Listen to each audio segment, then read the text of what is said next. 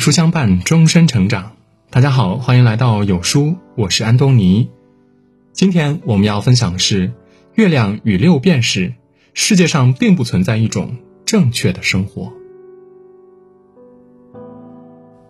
月亮与六便士，英国作家毛姆畅销一百多年的文学经典，频繁的被阅读爱好者提及，常见于各类书单，应该很少有人不知道它。可是几年前我初读时，却感受不到它的过人之处。我甚至悄悄想，这本书被当成文学经典，是不是被过誉了？一个股票经纪人抛妻弃子，跑去当画家，生前潦倒，死后哀荣。然后呢？这个故事对于普通人的意义是什么呢？但是奇怪的事情发生了。读完之后，很长一段时间，他在我心里就像是生了根一样。我总是不断的想起书里那个红头发的、衣衫褴褛的、瘦的行销骨立的斯特里克兰。他变成了我心里的一个符号，一种象征，或者更确切的说，是一颗硌脚的小石子儿，频繁的提醒我去思考、去追问、去探索自己人生的意义。我开始思考。每个人都只有一个一生，我到底应该如何度过自己的一生呢？到底怎么过才是有意义的，才是了无遗憾的？这个问题搅动了我的生活。这种影响缓慢而不易察觉，但它的力量足以改写一个人的命运轨迹。得过且过、毫无进展的生活开始变得无法忍受。直到我离职，开始全职写作，把时间和精力都用于自己热爱的事，慢慢探索出一条属于自己的人生道路，我的内心才恢复真正的安宁。我也在这个过程中越来越理解斯特里克兰，越来越理解《月亮与六便士》这本书了。斯特里克兰是伦敦的一个股票经纪人，有一份赚的钱足够让全家住进市中心的事业，有一个持家有方的妻子和两个可爱的孩子，家里往来的都是国会议员这样的人物，可以说是事业有成、收入丰厚、家庭美满、地位尊崇，过着让许多人艳羡的生活。可是让所有人没想到的是，这个在他人看来寡言少语、无趣乏味的中年男人。竟然在四十岁那年，抛下前半生奋斗得来的所有东西，只身跑到巴黎画画，只留下了一封不到十行的信，告诉妻子他不再回来了。但这个故事名义上的主角并不是斯特里克兰，而是年少成名的作家我。我呢，是串起斯特里克兰一生的一个冷静克制的叙事者。小说主要分为三个部分。第一部分是我在伦敦生活初识斯特里克兰，斯特里克兰抛妻弃子出走，斯特里克兰太太呢以为丈夫是和秘密情人私奔了，委托和斯特里克兰有一面之缘的我去劝说误入歧途的丈夫回家。第二部分呢是我客居巴黎和斯特里克兰以及共同的画家朋友斯特罗夫的交往，这一部分最重要的内容是斯特里克兰穷困潦倒，重病垂危。慷慨善良的斯特罗夫爱惜他的才华，不忍心放任他自生自灭，把他收留到家里精心照料。没想到斯特里克兰却和他的妻子布兰奇好上了。可是斯特里克兰很快厌倦了，因为他不耐烦这段感情干扰了他的创作。他的抛弃让布兰奇伤心绝望，最终吞草酸自杀身亡。第三部分是我游历一个叫塔希提的海岛所了解到的斯特里克兰生命最后几年的情况。斯特里克兰在塔希提娶了当地一个土著女孩，靠女孩的祖产生活。安静的深山木屋，宜人的自然风光，加上女孩的照顾，他终于可以安心创作。可他却在这个时候得了麻风病。生命不息，创作不止。此前，他在木屋的墙壁上创作了一幅惊世骇俗的作品。最让人吃惊的是，当时他的眼睛已经全瞎了。看到这幅画，连对艺术毫无兴趣的医生都被深深震撼了。可是，土著妻子却遵循斯特里克兰的遗嘱，把一切付诸一炬。斯特里克兰死后，名声大作，一作被卖出天价。所有和他有过接触的人几乎都后悔，在他成名前没有收几幅他的画作。斯特里克兰这个角色并不完全处于毛姆的想象，他的现实原型是生极落魄、死后哀荣的后印象派画家保罗·高更。他也做过股票经纪人，也是人到中年开始献身艺术，都曾在潦倒不堪之际接受朋友的接济后和对方的妻子有染，最后都是远赴塔希提，并在那里了却余生。我读完《月亮与六便士》这本书，最大的收获呢是意识到，世界上并不存在一种正确的生活。在其他人看来，斯特里克兰做了一个错误且愚蠢的决定。首先，他放弃了自己半生奋斗才拥有的东西：事业、家庭以及舒适稳定的生活，去过一种落魄潦倒、贫困动荡的生活。他把所有时间精力都用来画画，对吃穿住完全不在意，只维持最低的生存标准。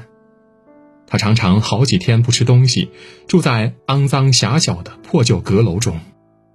叙事者我时隔五年再见到他，他还穿着五年前的衣服，但已经瘦得形销骨立了。他靠打短工谋生，翻译药品广告，替人粉刷，给种植业当监工、当导游，做什么能够快速赚到钱他就做什么。但只要弄到购买颜料、画布和填饱肚子的钱，他就立刻把自己关进画室里。其次，他做出的这个决定呢，还是非常冒险的，因为他还不会画画呢，也不知道自己将来会画成什么样就像叙事者我提醒他的那样，你认为一个人从你这个年纪开始学画能学得好吗？大多数人从十八岁就开始画了。如果你充其量只能成为三流画家，你还会觉得为此抛弃一切值得吗？毕竟在其他行业，你就算不是非常出色也不要紧，只要水平还可以，那你就能过得相当舒服。但对艺术家来说，情况不同。看起来他是一个大傻瓜，对不对？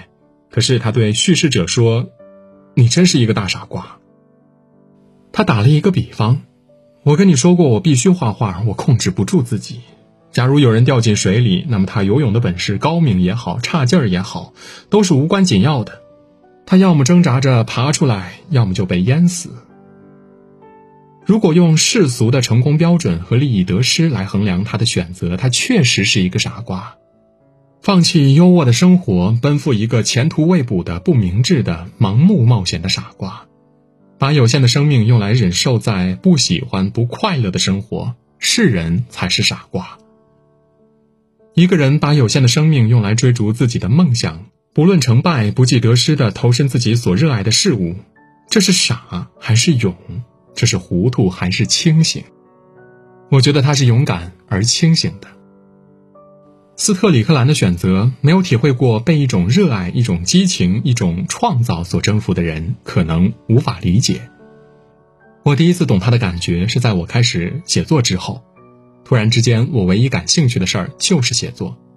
每天我要做很多很多的心理建设，才能说服自己去上班。我觉得上班的自己是行尸走肉，每分钟难以忍受的，就像一年那么的漫长。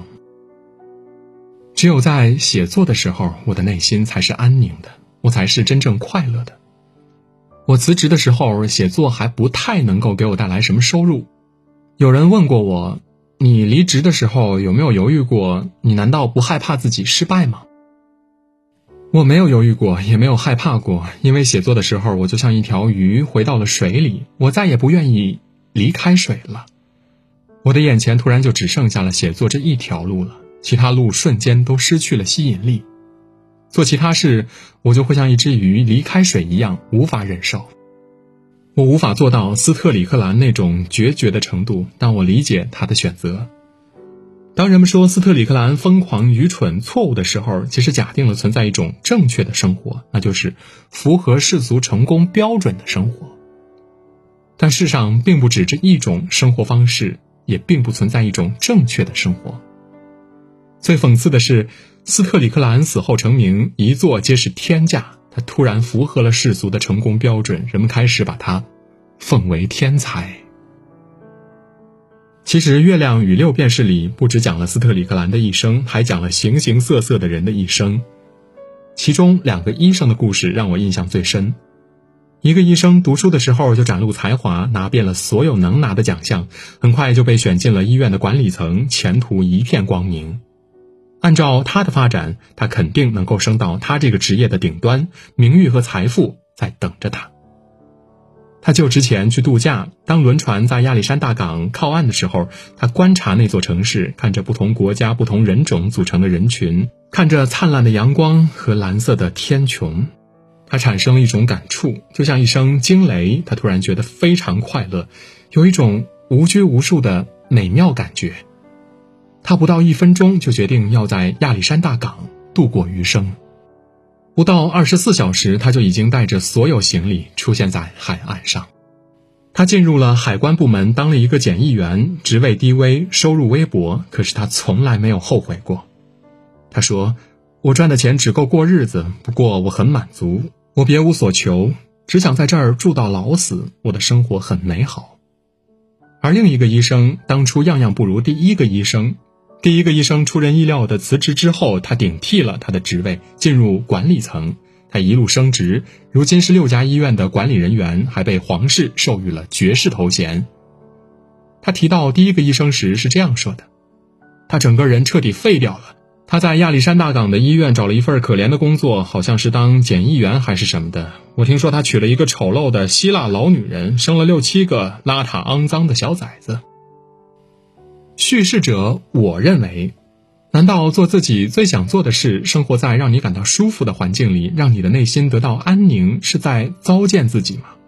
难道成为年入上万英镑的外科医生，取得如花美眷，就算是成功吗？我想着，取决于你如何看待生活的意义，取决于你认为你应该对社会做出什么贡献，应该对自己有什么要求。是啊，难道放弃蒸蒸日上的事业，成为一个港口的检疫员就是错误的生活？成为年入上万英镑的外科医生就是正确的人生吗？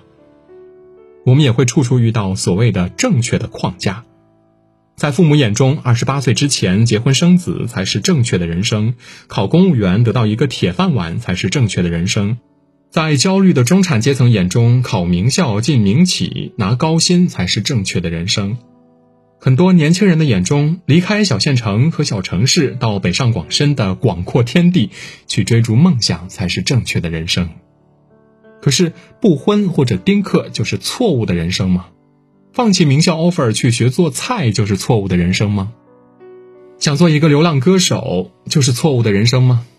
离开北上广，在一个节奏缓慢的小镇过节奏缓慢的生活就是错误的人生吗？把企业卖掉，冒着生命危险去挑战一座座高山，就是错误的人生吗？反过来说，斯特里克兰抛下一切，心无旁骛的去画画，有意义。如果一个平行时空有另一个斯特里克兰，非常享受自己作为股票经纪人、作为丈夫、作为父亲的生活，他的生活就没有意义吗？不，这取决于斯特里克兰本人是如何看待生活的意义。月亮与六便士告诉我两件非常重要的事：第一，并不存在一种正确的生活，所以不要随便去评判别人的生活方式；第二，并不存在一种正确的生活，你不用活在别人的期待和评价标准里，你要找到自己人生的意义，为自己的那个意义而活着。好了，今天的文章就分享到这里。如果您喜欢今天的文章，或者有自己的看法和见解，欢迎在文末留言区和有书君留言互动。想要每天及时收听有书的暖心好文章，欢迎您在文末点亮再看。觉得有书的文章还不错，也欢迎分享到朋友圈，或者将有书公众号推荐给朋友们，这就是对有书君最大的支持。明天同一时间，我们不见不散。